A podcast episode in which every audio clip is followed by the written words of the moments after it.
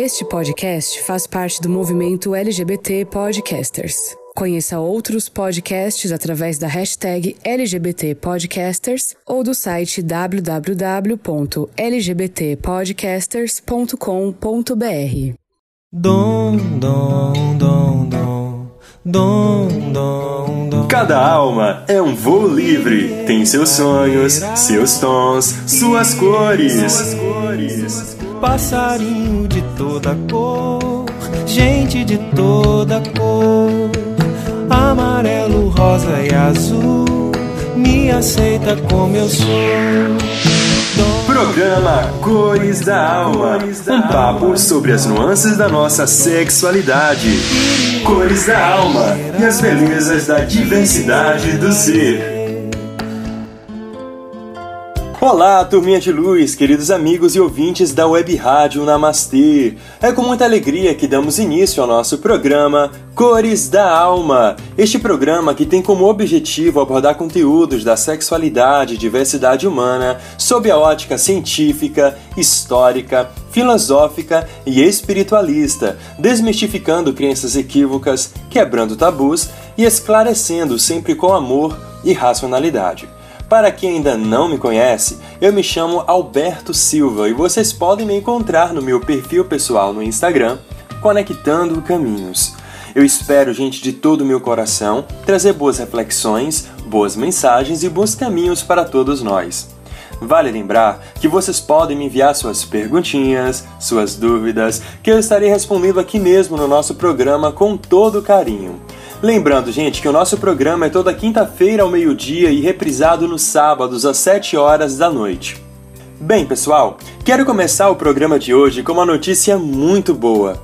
No dia 11 de fevereiro, quinta-feira de 2021, a Angola despenaliza homossexualidade, ou seja, as novas regras penais angolanas vêm substituir o Código Penal ainda do tempo da administração colonial portuguesa, datado de 1886, em que citava na alínea 4 do artigo 71 que era estabelecido que as medidas de segurança, ou seja, detenção, seriam aplicadas aos que se entregassem habitualmente à prática de vícios contra a natureza, e isso estava incluindo a homossexualidade. No novo código, curiosamente no mesmo artigo, mas na linha C, é definido que constituem circunstâncias relevantes para a determinação da medida da pena os que agirem por discriminação, entre outras, em função da orientação sexual, tal como é indicado nas regras gerais, na seção 1, integrado na escolha e medida da pena no capítulo 4 circunstâncias relevantes para a determinação da medida da pena por discriminação em razão de raça, cor, etnia, local de nascimento, sexo, orientação sexual, doença ou deficiência física ou psíquica, crença ou religião, convicções políticas ou ideológicas, condição ou origem social ou quaisquer outras formas de discriminação. Pode-se ler no novo articulado. A Angola, gente, finalmente retirou da sua legislação a cláusula dos vícios contra a natureza, e isso é muito positivo. Lê-se no comunicado, inclusive, do HRW, Human Rights Watch, que lembra que em todo o mundo, infelizmente, ainda existem 69 países que criminalizam o comportamento homossexual. Que legal, né, gente? Mais uma notícia positiva, né, pra gente estar tá comemorando aqui no nosso programa. E espero que esses 69 países venham a descriminalizar também a homossexualidade, até porque não é crime, não é doença e não é nada de errado, não tem nada aí de contra a natura, como estamos aprendendo no nosso programa. Mas aos pouquinhos a gente vai conquistando essa liberdade que nos foram retirada há muito tempo na nossa história, como também estamos aprendendo aqui no nosso programa. Já no Brasil, gente, na última sexta-feira, dia 15 de fevereiro de 2021, um homem de 52 anos foi detido na zona rural de Eloy Mendes, no sul de Minas Gerais, acusado de estuprar uma jovem lésbica de 17 anos, com o objetivo de curar, entre aspas, a sexualidade. A informação foi divulgada pelo Estado de Minas. De acordo com a investigação, o suspeito, que é amigo da família, convidou a adolescente para um passeio de bicicleta na estrada da região. Após chegarem ao local sem movimentação, o homem teria agarrado a vítima e consumido o ato sexual. Ainda segundo o jornal, o homem teria proferido ofensas homofóbicas durante o crime. Este caso, gente, me lembra um desabafo de uma mulher lésbica sul-africana que disse ser vítima, ter sido vítima de estupro corretivo pelo pai e pelo tio, a fim de torná-la, entre aspas, uma mulher heterossexual. Ela diz que ainda hoje essas imagens lhe vêm à mente. Ele, segundo ela, justificava suas ações usando frases religiosas como: Seu pai lhe ama e quer que você seja uma pessoa de Deus. Deus criou Adão e Eva, ela relatava. E ela continua: Houve um dia ainda em que meu tio veio em casa e os dois abusaram de mim. Eu me sentia tão fraca que nem chorar eu conseguia mais. Cheguei a pensar e tentar em suicídio. Ela disse: Mubizana, que é o seu nome, conclui seu relato afirmando que se sentia impotente e que até denunciou seus agressores, mas nenhum deles chegou a ser preso. Ainda hoje, ela afirma que não conseguiu superar os traumas da violência sofrida na adolescência e que o sexo lhe traz de volta péssimas memórias. Então, a gente está trazendo aqui para o nosso programa essa notícia boa de Angola e duas tristes situações que aconteceram e que vai ser o foco do nosso programa de hoje. E com esses dois relatos né, tão chocantes de tentativa de cura gay, que eu trouxe para o tema do nosso programa de hoje, justamente o tema a cura gay, ou melhor, a não cura gay. Independente de qual seja o seu posicionamento a respeito, você deve ter ouvido a expressão cura gay, entre aspas, né? Principalmente nas igrejas ou por políticos e muito mais. Essa expressão nos dá a entender que a homossexualidade é uma doença, justamente por essa questão de cura que a gente ouve na palavra. Só que o fato é que desde 1999 o Conselho Federal de Psicologia já não considera questões relacionadas à orientação sexual como doença ou transtornos psicológicos. Há exatamente 30 anos, a homossexualidade deixou de ser tratada como uma doença pelo Conselho Federal de Medicina. Em artigo publicado no próprio site do Conselho Federal de Psicologia, escrito pelo médico Dr. Leonardo Sérvio Luiz. Ele diz que a visão patológica do comportamento homoafetivo é descrita como um erro, entre aspas, da comunidade científica internacional. Nesse sentido, o Conselho chegou a mudar sua conduta antes mesmo da própria Organização Mundial de Saúde e da Classificação Internacional das Doenças, para a Organização Mundial de Saúde, a homossexualidade deixou de ser doença em 1990 e, de acordo com a CID, em 1992, há quase dois anos. Freud, o pai da psicanálise, cujos estudos praticamente giram em torno da sexualidade humana, certa vez respondeu à carta de um homem que estava preocupado com o fato de que o seu filho pudesse ser gay. A carta foi escrita em 1935, antes mesmo da despatologização da homossexualidade, e que foi parar nas mãos de Alfred Kinsey, que pesquisou a sexualidade humana a fundo e elaborou a escala Kinsey. Embora Freud fosse um terapeuta que acreditava na cura gay, não foi isso que ele sugeriu ao tal pai preocupado. Ele respondeu a carta da seguinte maneira: abre aspas. Homossexualidade certamente não é uma vantagem, mas não é nada do que se envergonhar. Não é um vício, não é uma degradação, não pode ser classificada como uma doença, disse o psicanalista. Muitos indivíduos altamente respeitados dos tempos antigos e modernos foram homossexuais. Inúmeros grandes homens, entre eles Platão, Michelangelo, Leonardo da Vinci e entre outros. É uma grande injustiça falar sobre homossexualidade como um crime. É uma crueldade também. Fecha aspas, defende Freud. Então, diante dessas explicações, já podemos entender acerca da impossibilidade de reorientação da homossexualidade em direção à heterossexualidade. a cura gay, ou melhor, a não cura, porque a diversidade sexual de gênero não é uma doença, se trata mais de uma ignorância com bases em preconceitos criados no intuito de induzir o outro a ser o que, para a normose social, é o modelo correto de expressão. E essa normose cissexista e binária tem uma grande influência da religião. Olha a gente voltando novamente para a religião, né, gente? Mas é, infelizmente, sempre vamos estar voltando a este ponto religião, já que o peso religioso é o que mais influencia a massa social há séculos. Mas nem sempre, gente, foi assim, como vimos aqui no nosso programa. E vários doutrinadores, ao se debruçarem sobre o tema da união afetiva entre homossexuais, referem que tais relacionamentos são tão antigos quanto os relacionamentos heterossexuais, havendo época em que conviveram de forma harmoniosa, sem a existência de nenhum preconceito.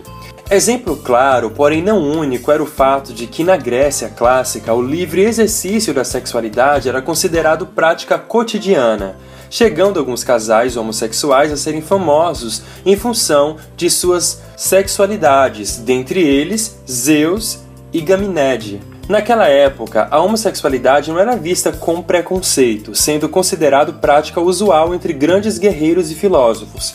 Tais fatos ocorriam não só na Grécia, mas também em outras culturas, como por exemplo em Roma. Os homossexuais eram tidos como seres privilegiados de grande inteligência e com grande desenvoltura verbal, não possuindo as relações com seus amantes qualquer viés preconceituoso por parte da sociedade onde viviam.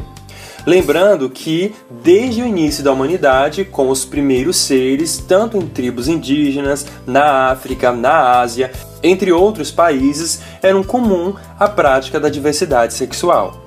O que podemos perceber é que a condenação da união afetiva entre pessoas do mesmo sexo remonta sempre ao cristianismo e ao fato de o ato sexual ser considerado pela doutrina cristã unicamente como meio de procriação, sendo completamente apartados deles os sentimentos que possam vir a revesti-lo, bem como o prazer que sua prática possa proporcionar.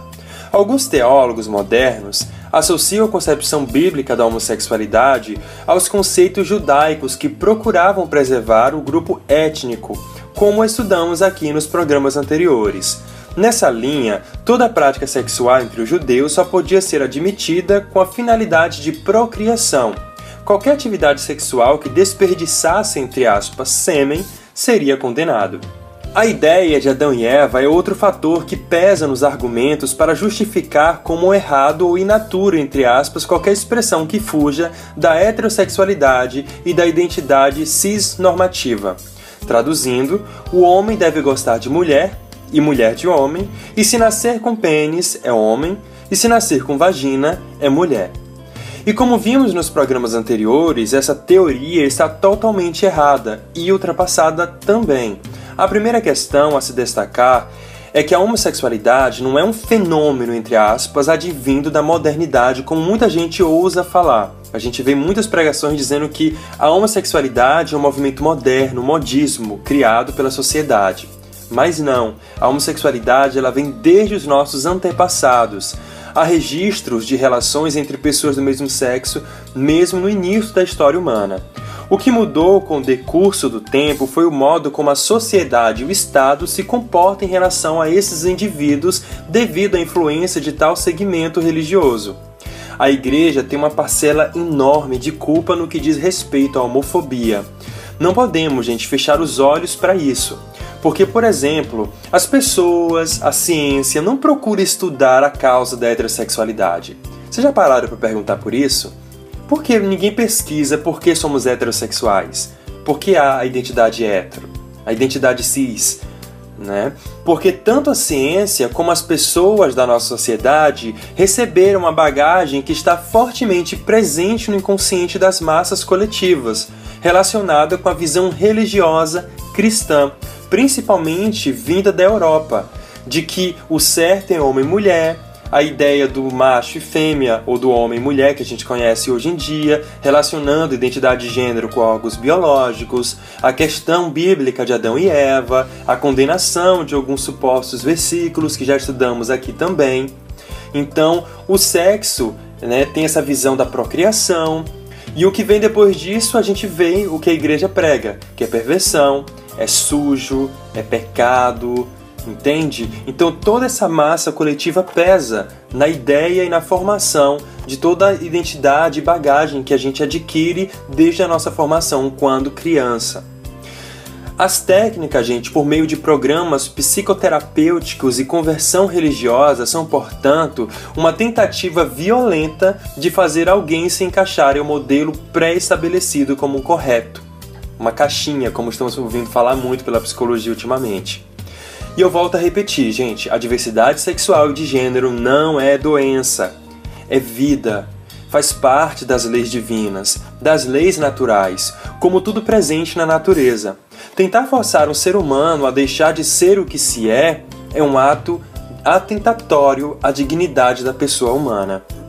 Devo lembrar aqui sobre o ato no mês de setembro de 2017 no Brasil, onde nos deparamos com uma decisão interlocutória em uma ação popular com jurisdição no Distrito Federal, onde o juiz monocrático concede efeitos para uma possível reorientação sexual ou homossexual, sendo denominada popularmente de cura gay, entre aspas onde por uma pressão social, da imprensa, dos movimentos LGBTs e do direito à vida, acabou não conseguindo aí seguir em frente, graças a Deus, esse projeto, mas ficou aí, né, a ideia colada no coletivo de muitas pessoas que são homofóbicas, principalmente religiosos, que acham sim que essa cura pode acontecer.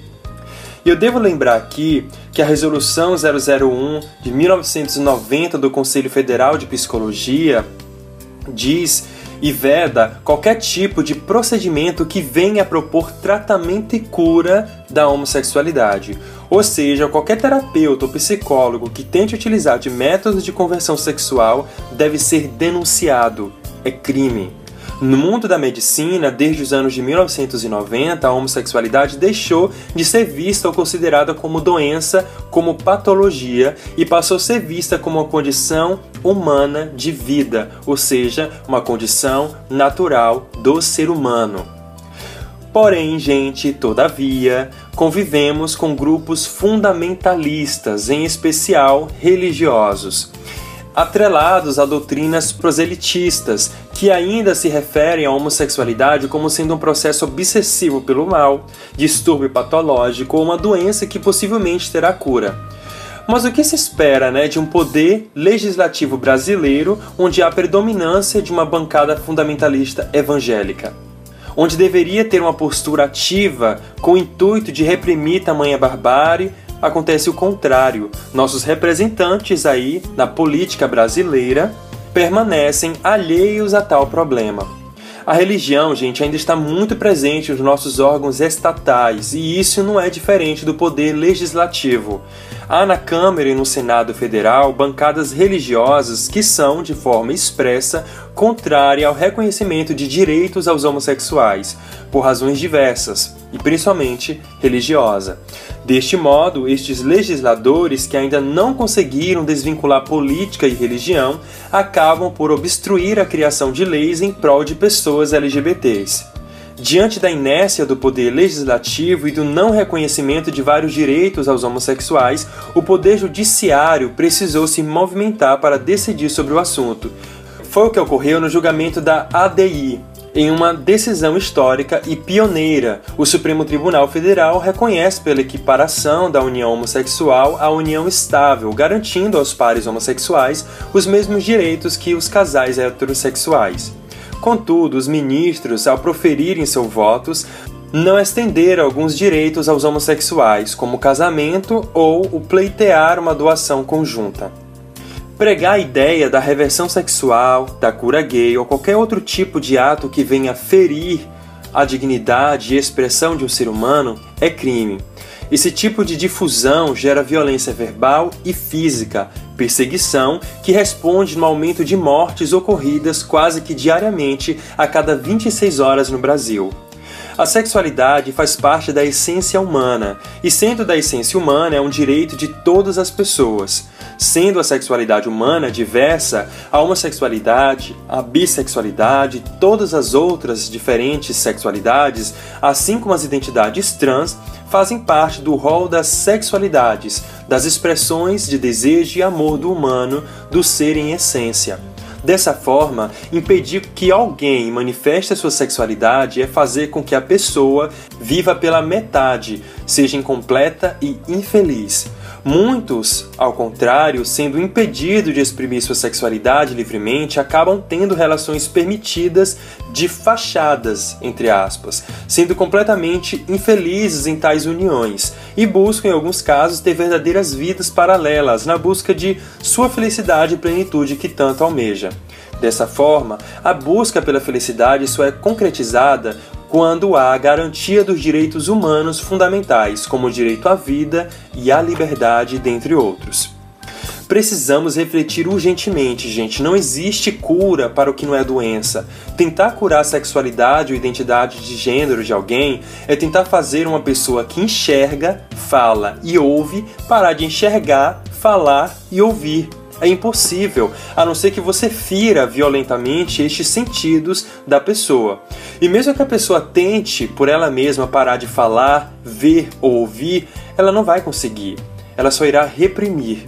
O mesmo será pela diversidade sexual e de gênero. A diversidade, tanto de sexual como de gênero, faz parte da essência das pessoas. Ela pode até tentar reprimir dentro dela, mas jamais irá mudar algo que faz parte dessa individualidade. Pessoas que buscam desesperadamente curar alguém LGBT ou se autocurar da sua manifestação sexual de gênero, na verdade está fazendo isso porque cresceu ouvindo conceitos de preconceitos religiosos, homofóbicos, machistas e internalizou culpa, autonegação, homofobia internalizada, teme a punição divina, teme a rejeição familiar, dos amigos, da sociedade e o indivíduo, por achar que precisa urgentemente se encaixar naquilo que a sociedade afirma ser o correto para que ele possa ser feliz. E quando percebe que não consegue curar porque não tem nada para curar aqui, muitos acabam entrando no caminho das drogas, do suicídio, acabam se tornando ateus, negando religiões, ou tentam se punir por não conseguir ser como a família ou a sociedade espera. Deu para entender, gente, o quão grave é essa homofobia essas pregações distorcidas pelas religiões, o quanto que isso alimenta comportamentos destrutivos e autodestrutivos. Olha o caso da garota, né, que eu citei no início do programa, vítima de estupro corretivo entre aspas, por ser mulher, acham que ela tem que gostar de homem. Então, por ser lésbica, foi sujeita à violência mascarada de tentativa de cura. Não podemos, gente, mais continuar cometendo o mesmo erro. Precisamos nos informar, precisamos lutar pelo direito das pessoas, o direito humano. A igreja ela tem uma dívida enorme com a humanidade, isso eu vou estar sempre citando. Por mais que ela nos traz o religar a Deus, mas existe ainda muitos pensamentos, muitos fundamentos com bases em achismo que acaba né, trazendo aí muito peso, muita dor, muita separação e muitas mortes. Mas, como eu sempre falo, né, a gente compreende aí nas leis divinas que vai chegar o momento que essa conta vai chegar dessa dívida. Então, por isso, diante do que estamos aprendendo hoje e diante dos artigos, livros e outros palestrantes que falam e pregam e trabalham justamente nesse processo de tirar essa visão negativa que criou-se sobre a diversidade, essa ideia que é errado, que é pecado, que não tem nem base lógica, a gente tem que se informar. Porque é diante dessas informações que a gente vai poder trazer o esclarecimento, trazer a luz e conversar com as pessoas. Por isso, converse, informe, pesquise, mostre que existe que não existe aí essa reversão sexual. Prove, porque existe prova sobre isso. Se você tem um familiar dentro de casa, acolha. A gente vai estar até falando sobre isso logo mais no nosso próximo programa. E não existe cura, gente. Não existe cura gay. Não há cura para que não é doença. Mas há cura para uma coisa: para a ignorância e o preconceito. Isso tem cura.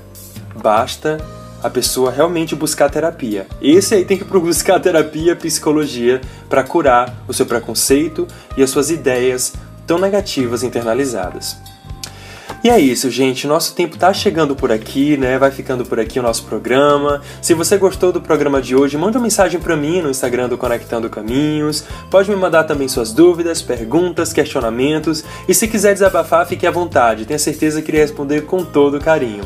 Na semana que vem, gente, vamos falar do acolhimento de pessoas LGBTs na família e da importância do apoio familiar. E é isso aí, gente. Fiquem todos na mais perfeita paz Beijo de luz em seu coração e até semana que vem. Tchau, tchau!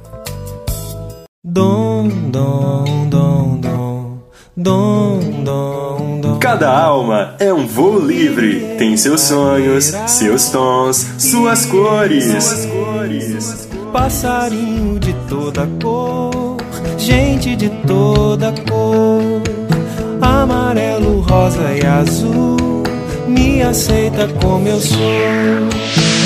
Programa Cores da Alma um papo sobre as nuances da nossa sexualidade. Cores da Alma e as belezas da diversidade do ser.